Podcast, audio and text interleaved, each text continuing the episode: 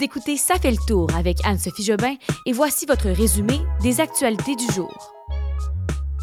La nouvelle offre aux enseignants est rejetée par les syndicats. 50 000 nouveaux cas de COVID-19 par jour au Québec et on vous présente les 10 événements météo qui ont marqué l'année. Bonjour tout le monde, bon mercredi, j'espère que vous vous portez bien, que la semaine n'est pas trop difficile. C'est des fois c'est les semaines les plus difficiles quand on arrive près du congé des fêtes. On dirait que les semaines sont longues, mais vendredi, vous serez libérés pour Noël qui s'en vient. Alors, on lâche pas. Et euh, je vous présente les actualités du jour. Allons-y tout de suite avec toutes ces nouvelles. Premièrement, je reviens avec vous sur l'offre qui a été déposée hier par le gouvernement Legault aux syndicats, euh, en fait aux enseignants du secteur public. Euh, une nouvelle offre là, qui, je n'ai pas les détails pour vous, mais en gros, cette offre-là aiderait les, professeurs à avoir euh, certaines meilleures conditions et organisations du travail. Bref, euh, on n'a pas les détails, mais on sait que la dernière offre qui avait été déposée par le gouvernement pour les enseignants en grève, c'était des augmentations de salaire d'environ 12,7 Et euh, je trouve que c'est très flou quand je vous dis ça comme ça. Donc, je vous présente, ça ressemblerait à quoi? La dernière offre en termes de salaire, parce qu'on ne parle pas juste de salaire hein, dans ces négociations-là, euh, pour un enseignant qui entre dans le milieu du travail comme enseignant, son salaire actuel est d'environ 53 541 Et là, l'offre gouvernementale, avec l'augmentation qui est demandée et qui est offerte, euh, ce sera un salaire d'environ 60 684 Pour un enseignant qui est là depuis 13 ans, en ce moment, il fait 92 000 Et euh, avec l'offre gouvernementale qui avait été déposée, on parlait d'un salaire maintenant d'environ 104 000 par année. Donc, ça vous donne un peu une idée, mais euh, comme je vous dis, ce n'est pas juste ça qui est, qui, est, demandé. Ce que les syndicats demandent aussi, c'est euh, d'alléger la composition des classes qui comprennent souvent des enfants en difficulté ou avec des besoins particuliers. Ça, ça fait partie des demandes. Alors là, l'offre a été rejetée, donc on repart en égo le conflit de travail n'est pas réglé. Hier, je vous disais dans l'épisode qu'une offre avait été déposée, mais qu'on ne connaissait pas encore les détails. Récemment, le premier ministre François Legault avait dit qu'il était ouvert hein, à mettre plus d'argent sur la table, mais demandait en retour plus de flexibilité dans l'affectation des classes, parce que, comme je vous dis, les profs demandent d'alléger la composition des classes. Donc là où on en est, euh, hier, donc l'offre qui a été rejetée, on qualifie là, euh, du côté du syndicat qu'il y a du recul par rapport aux séances de négociation de la fin de semaine. Alors, c'est assez difficile. Je vous rappelle que euh, les 66 500 enseignants qui sont membres de la FAE sont en grève depuis 20 jours et euh, les autres de la FSSE, FSQ, CSQ, pardon, Fédération des syndicats de l'enseignement, qui sont 95 000, eux ont eu 11 journées de grève depuis le début du mois de novembre. Alors, ça fait beaucoup d'enfants qui ne vont pas à l'école. Et euh, on parle quand même, ouais, c'est ça, 40% des écoles qui sont arrêtées. Alors, ça a des perturbations, bien sûr, euh, partout. Examens du ministère qui ont été reportés.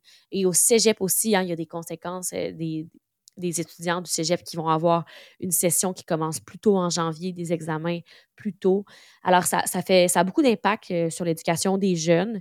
Mais euh, malgré tout ça, là, euh, on voit qu'il y a quand même encore un appui de la part du public, de l'opinion publique pour les professeurs, pour les syndiqués. TVA a, a, publié un sondage léger lundi qui démontre que 56 des répondants sont toujours en faveur du recours à la grève par les professeurs et il y a 34 des gens qui s'y opposent. Maintenant, est-ce que ça va se régler avant Noël? Possiblement, mais euh, le Front commun maintient sa menace d'une grève générale illimitée au retour des fêtes. Il y a quand même 420 000 travailleurs du secteur public euh, qui pourraient être dans la rue à ce moment-là. Ce serait vraiment un débrayage qui paralyserait encore les écoles du Québec, en plus d'affecter le réseau de la santé et les autres services aux citoyens. Bon, c'est pas la meilleure nouvelle que je vous partage, mais j'ai pas le choix. Je suis désolée de vous apprendre que la COVID-19 est de retour. En fait, elle a toujours existé, mais là, elle est quand même de retour en force. Le directeur national de la santé publique, Dr. Luc Boileau, a mentionné que 50 000 cas de COVID actifs par jour étaient enregistrés au Québec. Euh, ça, c'est les données de la semaine dernière et que les cas continueraient d'augmenter. Donc, euh, les plus récentes données, là, c'était pour la semaine du 10 au 16 décembre on parle de 6190 nouveaux cas rapportés et quatre nouveaux décès. Aux États-Unis, c'est un sous-variant qui s'appelle JN.E et euh, c'est désormais la souche du virus qui connaît la croissance la plus rapide. C'est un descendant d'un autre sous-variant qui s'appelait BA.2.86. On perd un peu le fil de tous ces variants, mais ces deux variants, en fait, qui font partie de la souche Omicron, qui domine vraiment là, depuis 2022. Et JN.E, euh, c'était déjà répandu quand même dans certaines parties de l'Europe et de l'Asie. Et là, s'installe en Amérique du Nord. Donc, ça constitue vraiment là, en ce moment 20% des nouvelles infections à COVID euh, selon les États-Unis, selon le Center for Disease Control euh, des États-Unis. Et dans le nord-est, c'est vraiment devenu la variante dominante. Euh, donc, ce serait quand même logique si on, compare avec les derniers virus que ça, ça s'en vient au Québec et qu'il y a des cas qui augmentent, mais on ne va pas non plus prédire le pire. Ça se peut qu'on s'en sorte, mais je vous donne quand même les prédictions là, des experts. Je vous parle de Donald Trump. Donald Trump qui est déclaré inéligible à la Cour suprême du Colorado. Grosse nouvelle, honte de choc pour la politique américaine. Je vous explique. Les primaires vont commencer en janvier aux États-Unis. Hein, les primaires, c'est vraiment l'élection qui permet de désigner le candidat d'un parti politique à une élection. Et on sait que Donald Trump veut être le candidat de son parti, du parti, ben, pas son parti, plutôt du parti républicain. Euh, alors, est-ce qu'il va réussir à l'être? Les sondages disent que ce serait lui, mais là, le Colorado qui disent qu'il est inéligible à être le candidat. Il y a quatre juges sur sept qui ont dit que Trump s'était vraiment livré à une rébellion le 6 janvier 2021, hein, l'assaut du Capitole, la journée où des centaines de militants trumpistes avaient pris d'assaut le Capitole pour empêcher, en gros, vraiment en gros, la victoire de Joe Biden. Euh, il avait été inculpé ensuite de complot contre l'État américain parce que avant que les militants prennent d'assaut le Capitole, euh, ils avaient prononcé un discours. En fait, Donald Trump avait prononcé un discours agressif et on dit qu'il avait motivé ses partisans à prendre action. Donc voilà, ils disent, euh, la Cour suprême du Colorado dit qu'il n'est pas en mesure d'être candidat pour le Parti républicain. Donc là, tous les regards sont tournés vers la Cour suprême des États-Unis, qui est dominée par les conservateurs. est-ce que, est-ce que, est-ce que Donald Trump pourrait être retiré comme candidat? Bref, euh, la décision oblige hein, les autorités électorales du Colorado de retirer le nom de Donald Trump des bulletins pour les primaires. Euh, c'est vraiment en mars, mais en janvier, ça va être le début de tout ça. Et si jamais Donald Trump était effectivement exclu des urnes dans le Colorado, l'impact sur la course à la Maison-Blanche serait probablement mineur. Donald Trump a perdu le Colorado par 13 points de pourcentage en 2020 et n'a pas nécessairement besoin de cet État-là pour remporter l'élection présidentielle de l'année prochaine.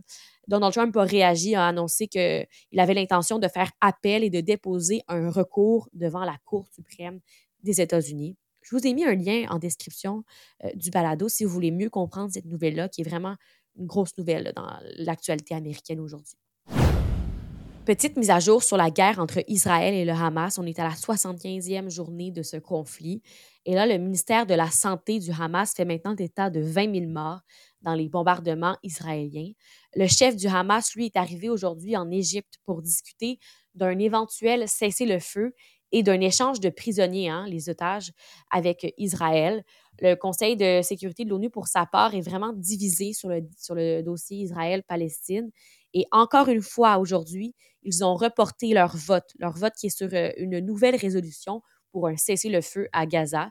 Benjamin Netanyahu, lui, affirme qu'Israël va poursuivre son combat jusqu'à la défaite du Hamas.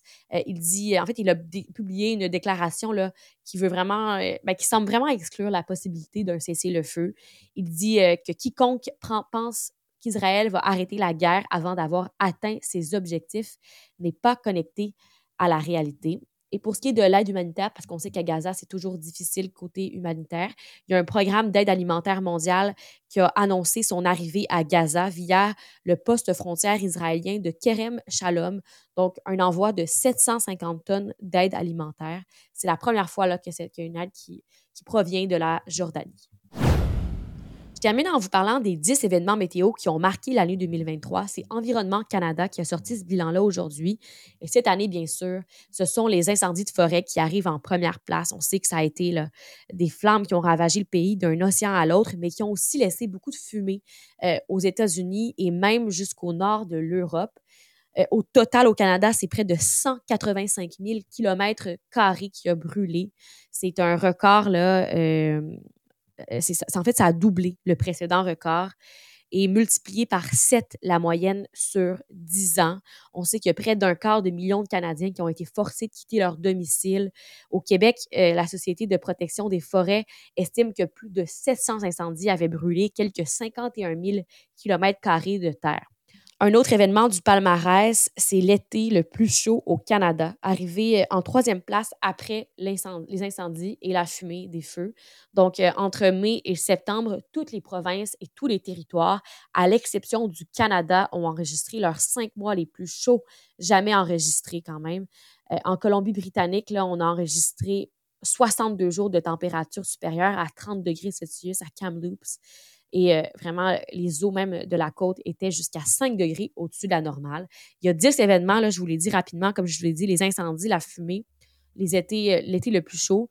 Euh, ensuite, il y a le déluge mortel en Nouvelle-Écosse, les conditions sèches dans l'ouest et humides dans l'est, l'ouragan Lee, la tempête de verglas dans le couloir Montréal-Ottawa, vague de froid quand même dans une année chaude, inondation et la tornade de la fête du Canada en Alberta.